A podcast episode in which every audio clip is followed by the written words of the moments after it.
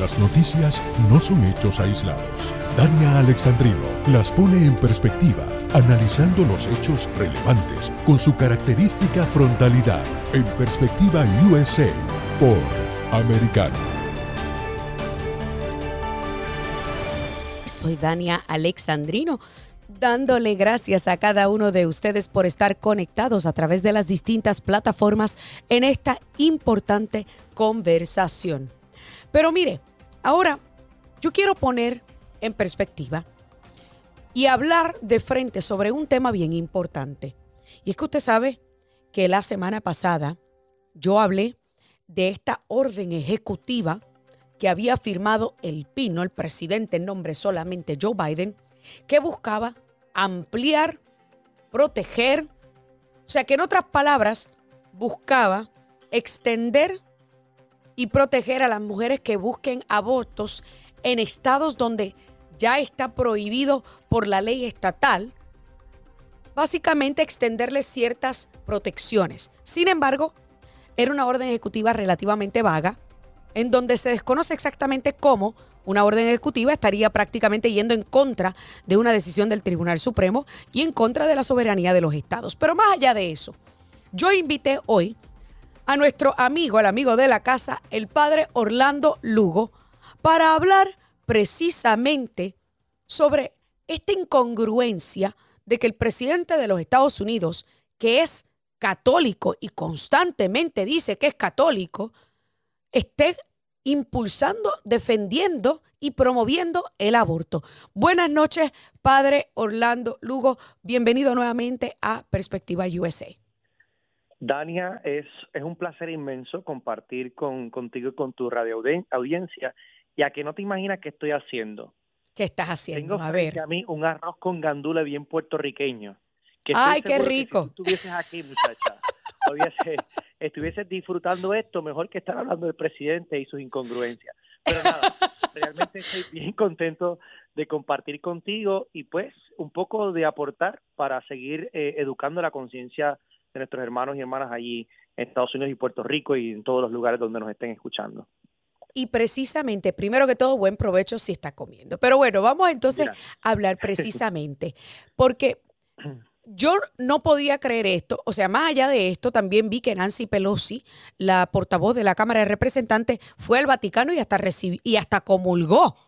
Y ella en una misma oración dijo que ella era católica y que ella apoyaba el derecho a la mujer de escoger el aborto. yo dije, pero ¿cómo es que está, qué blasfemia tener en la misma palabra que tú eres católica, que eres cristiana, pero que apoyas el aborto? O sea, ¿Cuál es la postura de la Iglesia Católica ah, con estos dos líderes políticos que constantemente dicen que son católicos? Bueno, yo voy a, ver, como abogado canónico que soy y como sacerdote que soy, vamos a hacer, digamos, como parte del discernimiento es como que separar un poquito el arroz del gandul, tú sabes. Ok. Primero, ¿qué es la doctrina católica? ¿Cuál es la doctrina cristiana en general? Porque todos los cristianos nos une una doctrina, es decir, no es solamente católica, es también protestante. Como sabemos, por ejemplo, la nación norteamericana se basa en estos ideales cristianos protestantes en su mayoría. Pues, ¿qué sucede? Que nosotros como cristianos creemos en la vida, punto, desde su concepción natural hasta su muerte natural. Esa es doctrina cristiana, que también es doctrina católica, doctrina protestante, porque todos creemos en Cristo. Y un seguidor de Cristo cree en su doctrina, cree en su mensaje porque es palabra y es vida. Entonces, cuando vemos líderes como Nancy Pelosi, como el presidente Joe Biden, que son incongruentes en cuanto a su doctrina, pero ellos dicen profesar en este caso la religión católica, en el fondo es un juego político, un juego político que es una responsabilidad personal de cada uno de ellos. Nosotros como institución, ¿verdad? Yo no soy obispo, esto le toca ya a los obispos, yo soy abogado canónico de la iglesia, los obispos tienen, digamos, por el derecho canónico la obligación de discernir este tipo de testimonio o más bien antitestimonio cristiano católico porque son los jueces propios de sus jurisdicciones. Sus jurisdicciones, ¿cuáles son? Las diócesis o las arquidiócesis.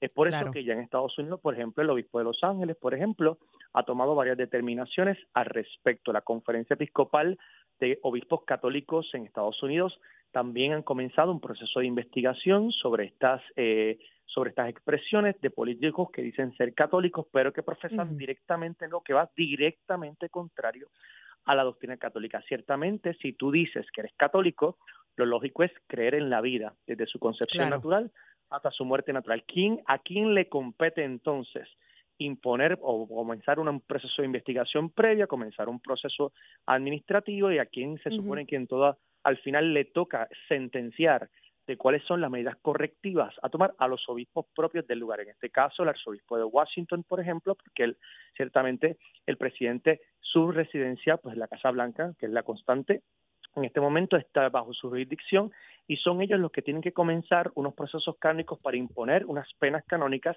de continuar eh, persistentes en estas posturas, como se ha manifestado lamentablemente el presidente de los Estados Unidos, y utilizan los conceptos en el fondo a su beneficio. Pero sabemos que detrás de todo esto hay una industria, una industria económica, Plan Parenthood, que gracias a Dios cada vez más, especialmente con el reversazo que le han dado a Roe versus Wade, eh, gracias a Dios, pues se están viendo en un momento muy difícil y estos son industrias abortivas multibillonarias que los llevaron a ellos al poder. Por lo tanto, ellos responden desde la política al poder, pero eso es una incongruencia, porque nuestra fe va por encima de esos postulados políticos que en el fondo pues responden a unos intereses particulares, a un poder y a una economía que en el fondo también eso se va a desvanecer con la vida.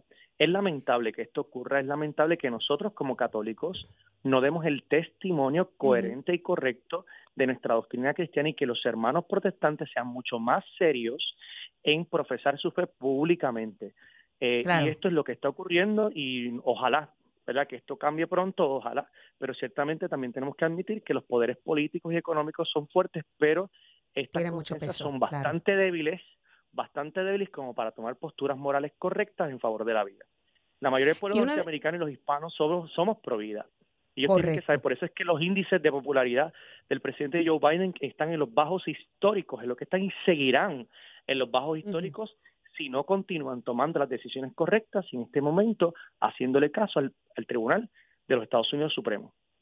Claro, y, una de las cosas que yo quiero mencionar, por ejemplo, es hacer un contraste, una comparativa, porque, por ejemplo, dentro del Partido Demócrata tenemos personas que no necesariamente eh, son cristianas o que nunca se han expresado públicamente sobre su fe, como por ejemplo una Alexandria Ocasio Cortés que recientemente habló de, una, de una sugerencia tan absurda como... Eh, utilizar tierras eh, federales para poder poner eh, casetas de, aborto o poner clínicas de Planned Parenthood.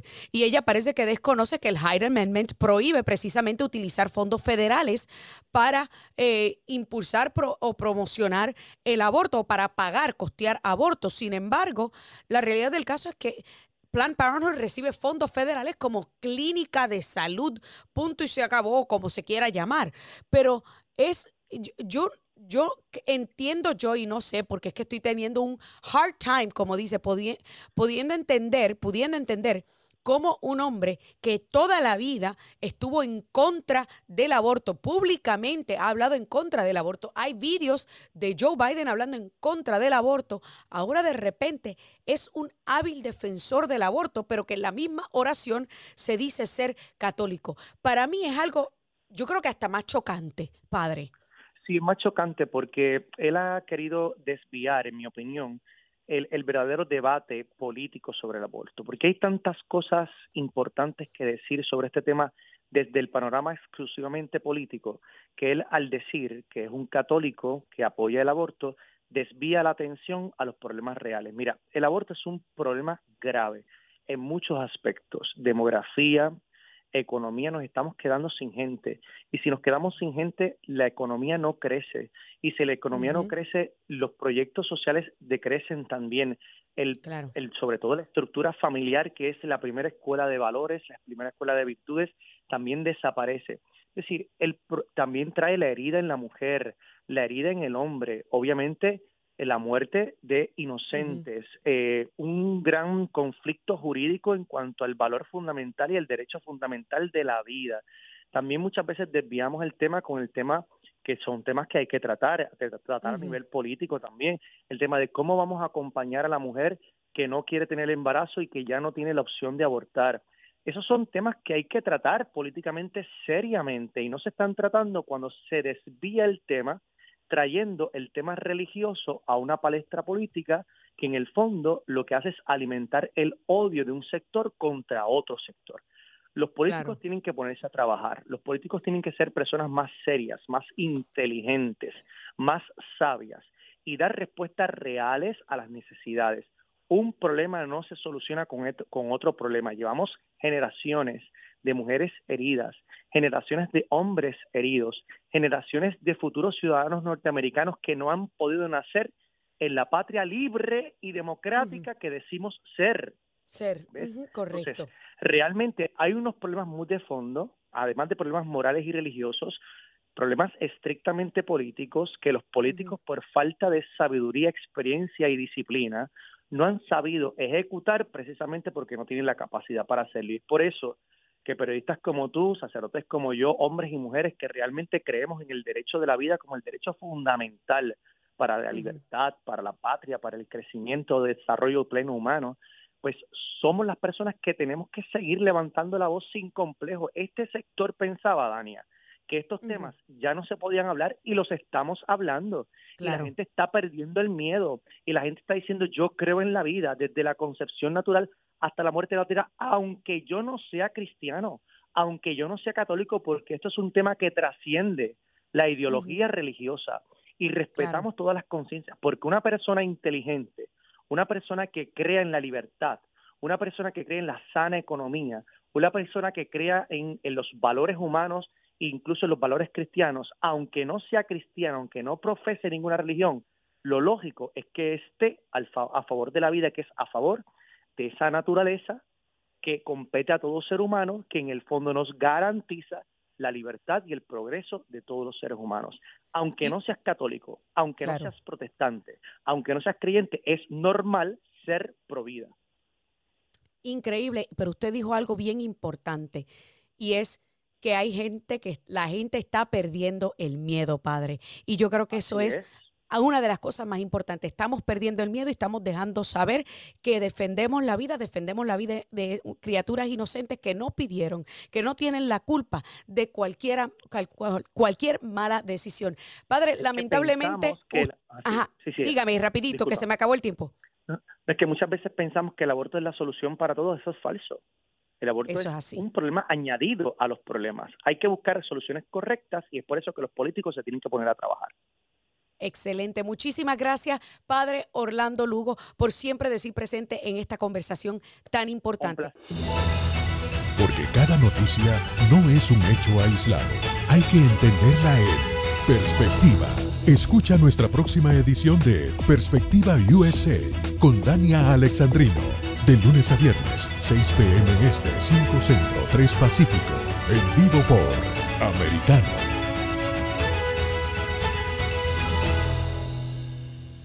This podcast is a part of the C Suite Radio Network.